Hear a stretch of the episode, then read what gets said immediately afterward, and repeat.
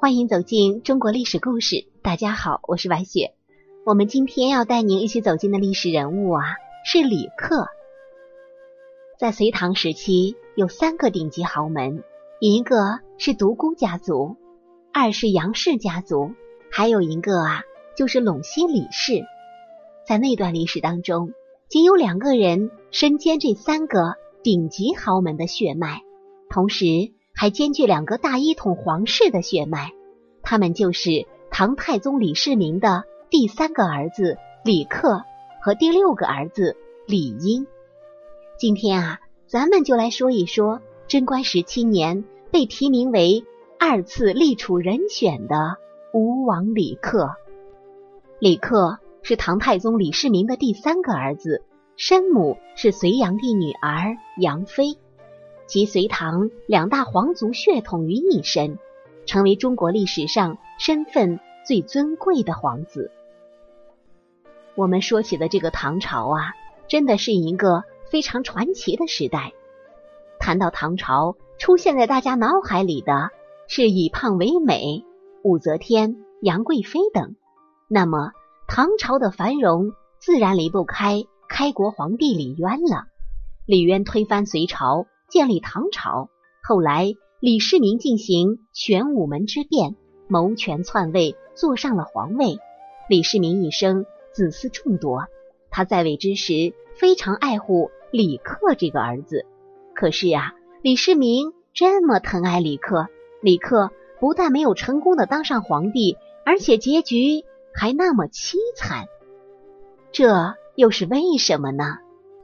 咱们说起唐高祖李渊的母亲和隋炀帝杨广的母亲，她们是亲姐妹，同为隋朝大臣独孤信的女儿，因此从血缘关系来看，隋炀帝和唐高祖是表兄弟。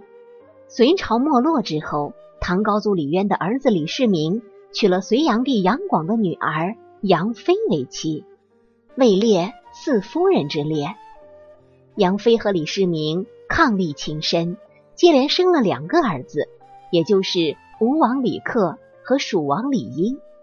李克生性聪慧，文韬武略，是唐太宗李世民亲口承认的与他本人最为相似的儿子，因此啊，从小就得到父亲的宠爱，不到一岁便被封为长沙郡王，后来相继获封。汉中郡王、汉王、蜀王、吴王。反观其弟弟李英，十足一个纨绔子弟。虽然出身尊贵，却玩物丧志，几次三番被李世民处罚，王爵都被削了，最后病死在流放地巴州。可是啊，就是这样一个文武双全的李克，又深得李世民的宠爱，为什么就是没有当上太子呢？原来啊，李世民当上皇帝之后，一开始立的太子是李承乾。李承乾不但是长子，而且啊，还是李世民的正妻长孙皇后所生。咱们知道啊，古时候这个继承法则，于情于理于法，这个李承乾啊，都是太子的不二人选。六四三年，太子李承乾因为谋反，被废黜了太子之位。李世民次子李泰向父亲耍心眼儿，说立他为太子，等他百年之后，一定杀了自己的儿子，立弟弟李治为太子。李承乾、李泰、李治都是长孙皇后所生，论身份，立谁为太子都是应该的。李世民深知李泰面善心狠，不敢立他为太子，改立性格懦弱的李治为太子。李世民对大臣们说：“以太立。”臣前晋王皆不存，晋王立太公臣前可无恙也。李世民立了李治为太子之后，没过多久他就后悔了，想立和自己最相似的吴王李克为太子。他对掌权的大舅子长孙无忌说：“当初啊，你劝我立晋王为太子，晋王懦弱，恐怕守不住江山社稷呀。”其实。说到这里，咱们看一看这个李世民也算识人啊。他早就看出唐高宗李治不是当皇帝的料啊。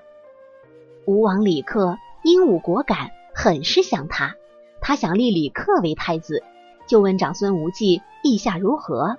长孙无忌是晋王李治的亲舅舅啊，听见太宗要废李治，改立李克，鼻子都气歪了，直接表示反对。李世民啊，后来又考察了李治一段时间，觉得李治性格虽然懦弱，可是也还算明辨是非，这样才打消了改立李克的念头。可是李世民想立李克的话已经放出去了，为了打消大臣们的顾虑。不得不忍痛将李克外放凉州。六四九年，唐太宗李世民去世了，于是太子李治继承了皇帝之位，是为高宗皇帝。唐高宗李治当上皇帝之后，对李克这个三哥还算客气，加授安州刺史兼太子太师，在诸王当中也算是比较荣耀了。唐高宗能够容忍李克，并不代表。所有人都能容得下他。手握大权的国舅爷长孙无忌就一直记恨李克，无时无刻不想着打击报复他。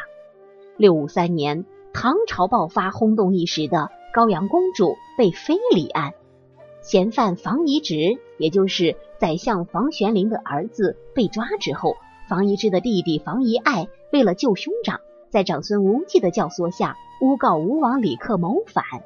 唐高宗。不相信李克会谋反啊！亲自审问房遗爱，获得了供词。唐高宗啊，不想杀李克啊，想赦免他的罪行。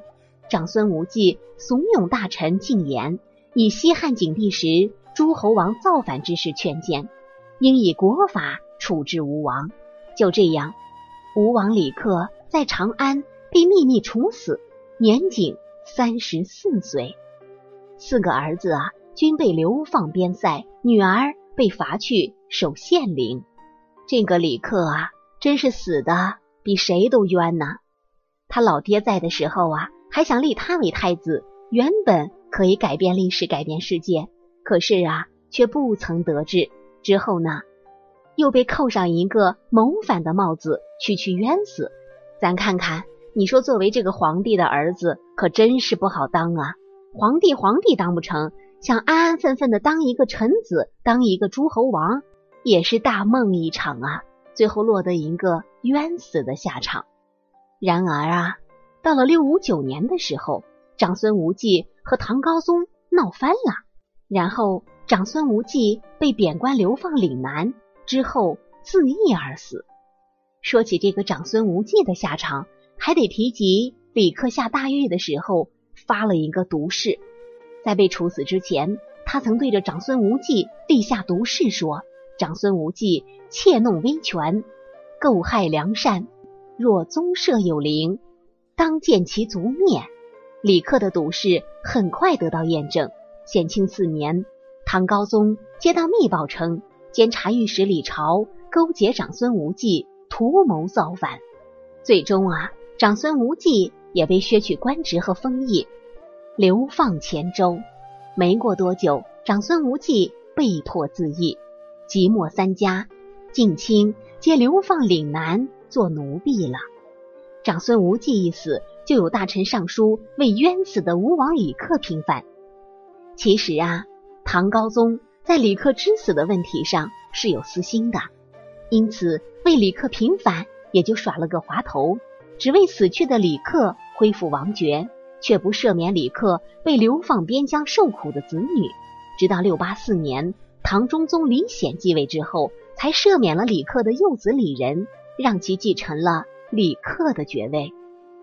九三九年，南唐建立者李昪与大臣商议之后，任李克为先祖，与唐高祖李渊一同祭祀。李唐宗室后人反对，认为李克是因为谋反被处死的。不能列入祖庙。